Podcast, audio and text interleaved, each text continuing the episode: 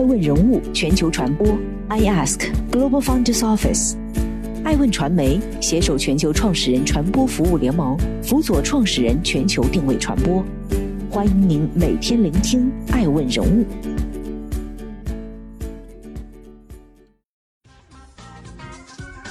Hello，大家好，欢迎大家的守候。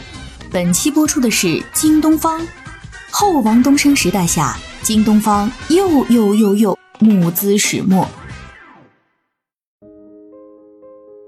近日，这个两千亿面板龙头又有大动静。二零二一年一月十五号，京东方发布公告宣布，本次拟非公开发行股票数量不超过本次非公开发行前上市公司总股本三百四十七亿九千八百三十九万八千七百六十三股的百分之二十，即。六十九亿五千九百六十七万九千七百五十二股，募集资金净额不超过两百亿元，发行对象不超过三十五名特定投资者，其中金国瑞基金认购四十亿元。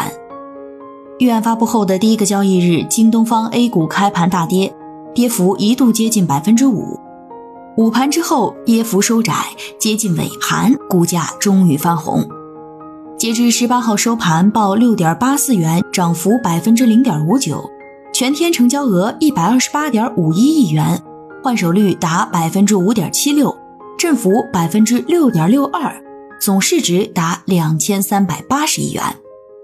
月十八号，在某知名财经股吧内，京东方 A 的人气高居第五，中小投资者哀鸿遍野，一致悲观，趁高点全抛。与之相反的是，机构的观点普遍积极乐观，认为公司定增落地后将锁定面板产能，其龙头地位将进一步显现。王东升，中国显示面板界风云人物，因为他亲手缔造了京东方。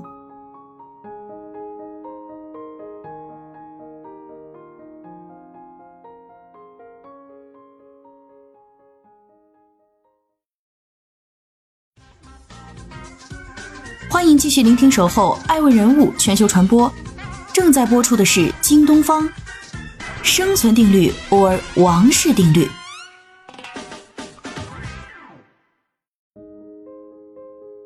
二十五岁到三十五岁，王东升在一艘建成的大船上。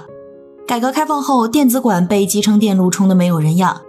七七四北京电子管厂，建国初期苏联援建中国的一百五十六项重点工程之一。万人国企大厂，曾经的工业大咖，一夜之间变成了落后产能。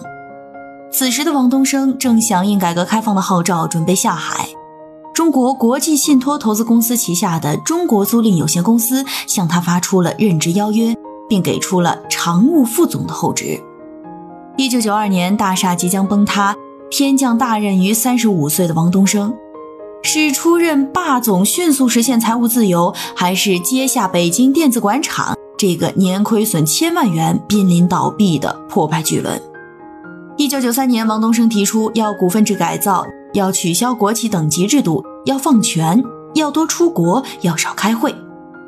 他带领两千六百多名员工自筹六百五十万元种子基金，在北京电子管厂的基础上，北京东方电子集团成立了。彼时，国际上的液晶江湖正在上演群雄争霸。王东升迅速预见到液晶显示技术必然取代显像管技术，于是做出了进军液晶显示领域的战略抉择。王东升称，进入一个新的产业领域一般有三种方式：自主研发、合资合营、收购进入。上世纪末，三星、LG、现代等韩国企业早已战胜日本，取得全球领先地位。而对于刚刚起步、欠缺此领域技术的我国企业来说，自主研发半导体显示产业以谋求与之抗衡的方式，显然不太现实。权衡利弊之后，王东升高调决定通过国际收购进军液晶面板产业。二零零一年，周期性低谷再度来袭，上一次的周期低谷甩掉了日本企业，而千禧年初这一次，韩国现代扛不住了。同年，北京东方电子集团再次在 A 股增发上市，募资九点七亿元，并正式改名为京东方。紧接着，京东方收购了现代 SDN、LCD 和 OLED 业务。二零零三年一月，京东方高调宣布，韩国子公司以三点八亿美元收购现代全部的面板业务，这是当时中国政府批准的最大外购案例。交割结束后，面板价格很快就开始反弹，京东方四月就开始盈利，一年半盈利六千万美元。然而，残酷的行业周期洗礼还在继续。也正是此时，王东升提出了著名的生存定律：若保持价格不变，显示产品性能每三十六个月必须提升一倍以上。二零零五年到二零零六年正值产业下行周期，京东方连续亏损，股票甚至被打上了退市风险警示。王东升一度深受质疑，压力倍增。回忆起那段日子，王东升说。京东方闯入了当今世界的高精尖产业，成为追赶者。如果没有信念和毅力，我们不会成为闯入者。没有必要自讨苦吃。既然闯入了，就只有向前走，因为没有退路。我们面对的是万仞峭壁，每一步都是新高度，一失足则粉身碎骨。二零零五年，京东方巨亏十五点八七亿；二零零六年，亏损扩大至十七点七一亿。然而，在王氏定律之下，京东方即便身处2006年低谷，仍继续烧钱，总投资上升百分之七点三，产能扩大百分之三十以上。2007年二季度，行业终于回暖，蓄势待发的京东方扭亏为盈，实现月盈利达一亿以上，将濒死变为奇迹。收购、消化、吸收、创新，王氏定律是技术追赶者的夺命狂奔。自2008年至2013年，京东方相继建立了一整条具有自主创新和自我发展能力的半导体显示产业链，投建成第四点五代 TFT LCD 生产线，京东方合肥第六代 TFT LCD 生产线，中国大陆唯一的 TFT LCD 工艺技术国家工程实验室，京东方北京第八点五代 TFT LCD 生产线等。至此，这个沉睡的老国企。终于向全世界睁开了眼睛。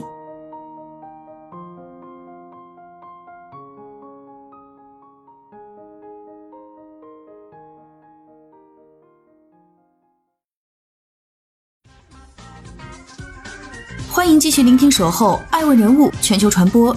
正在播出的是京东方，嗜血京东方。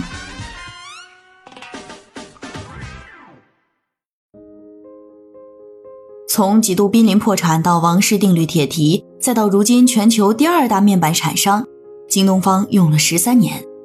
在这十三年中，京东方总共开工建设了十三条显示面板产线，扩张的速度肉眼可见。然而，其背后数次大手笔的定增融资，却也屡屡为人所诟病。王东升深知周期液晶产业周期性的恐怖之处，吃一堑长一智。京东方领导班子似乎长出了奇怪的智慧，绑架政府，吸血股市。早在2005年那次京东方巨亏，王东升就已经看到国企的优势所在。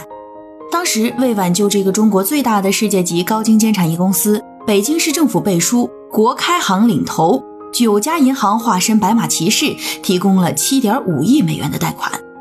此外，北京市政府额外又提供了28亿人民币借款，为其补血。第一次再融资发生在二零零四年一月，彼时京东方 A 增发三点一六股，实际募资十九点九九亿元。后来又陆续融了五次，也就是说，二零零四年至二零一三年的十年时间，京东方 A 共完成了六次增发融资，总融资额七百一十七亿元。其中最引人关注的，莫过于发生在二零一三年的上一次定增。当时京东方 A 史无前例的一次性募资四百六十亿元，紧接着在定增方案公布后，京东方股价迅速下跌，不到两个月时间，股价从五点零四元跌至二点六四元，市值接近腰斩。自此，股民发现了其中规律：每当京东方股价有所上涨时，京东方都会发布定增方案，而这些定增发行的股票终将会回到二级市场之中。股价也因为受到稀释而回落。时至今日，公司最新总股本已被稀释至三百四十八亿股，而在京东方上市之初，这个数字才五点五亿。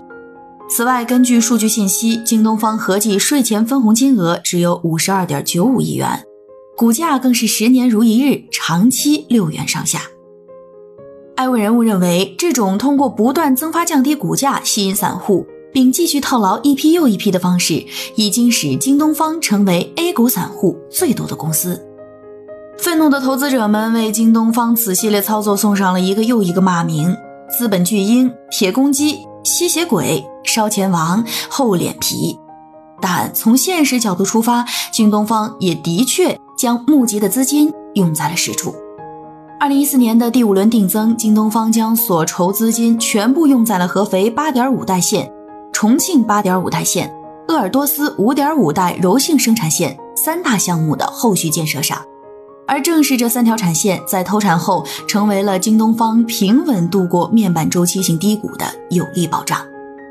二零一八年在合肥开工建设的第六代柔性生产线，京东方的总投资额更是高达四百四十亿。实际上，在王东升带领公司大杀四方以前，国家发改委曾公告称，2001年到2006年间，三星、LG、奇美、友达、中华印管、汉语彩晶这六家企业在韩国和台湾地区共计召开五十三次晶体会议，而京东方的出现彻底堵死了韩台面板企业操纵市场的企图，成功把屏幕拖入低价行列。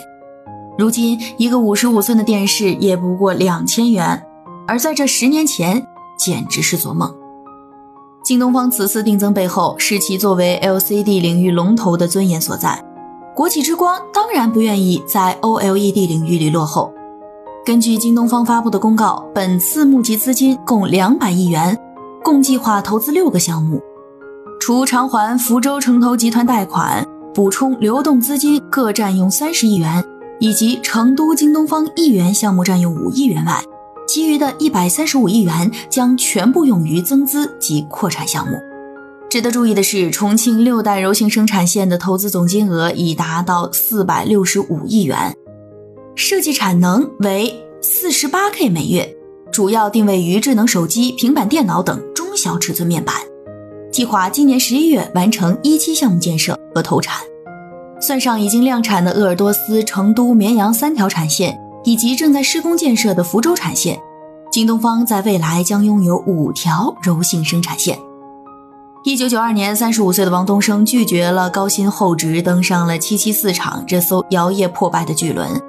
一上任就搞股改，但他筹不到钱，他向厂里动员，自愿出资，并拿出五千元私房钱做当头表率。还对员工说，深圳发行股票时，人们赚了多少多少钱，一通忽悠。员工脑回路清奇，没听懂王东升画的饼，反而知道了原来买深圳的股票能发财。可这些老员工还是没往深圳股市里投一分钱，反而凑足了足足六百多万交到了王东升手里。有的人把劳保服缝缝补补穿好几年，给厂里节约开支。有的人每天从工资里省一角钱交到厂里，有的人下班后捡破烂卖钱支援公司，有的人甚至掏出了棺材本。我们不是为了发财，我们真正的目的是救公司。你们赔了，我们也认了，只要你们全心全意把公司做好，把这笔钱用好。王东升热泪盈眶，这是他与京东方的起点。艾文人物认为，在市场端，液晶产业有着明显的周期性。一先行者出货，利润猛增；二跟随者迅速入场，价格猛跌，陷入亏损；三价格下跌，液晶显示有了更多的应用场景，需求进一步大幅提升。这里的关键点在于阶段二，只有扛住亏损压力，疯狂增产，研发新品，才有可能在跳跃式的行业迭代中取得领先地位。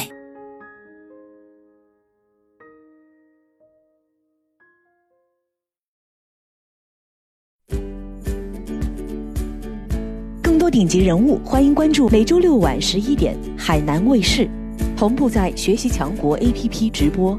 更多完整内容，欢迎关注爱问官网 iask-media.com。更多精彩内容，也可以搜索爱问人物抖音号 iaskleaders。爱问人物全球传播，iask Global Founders Office。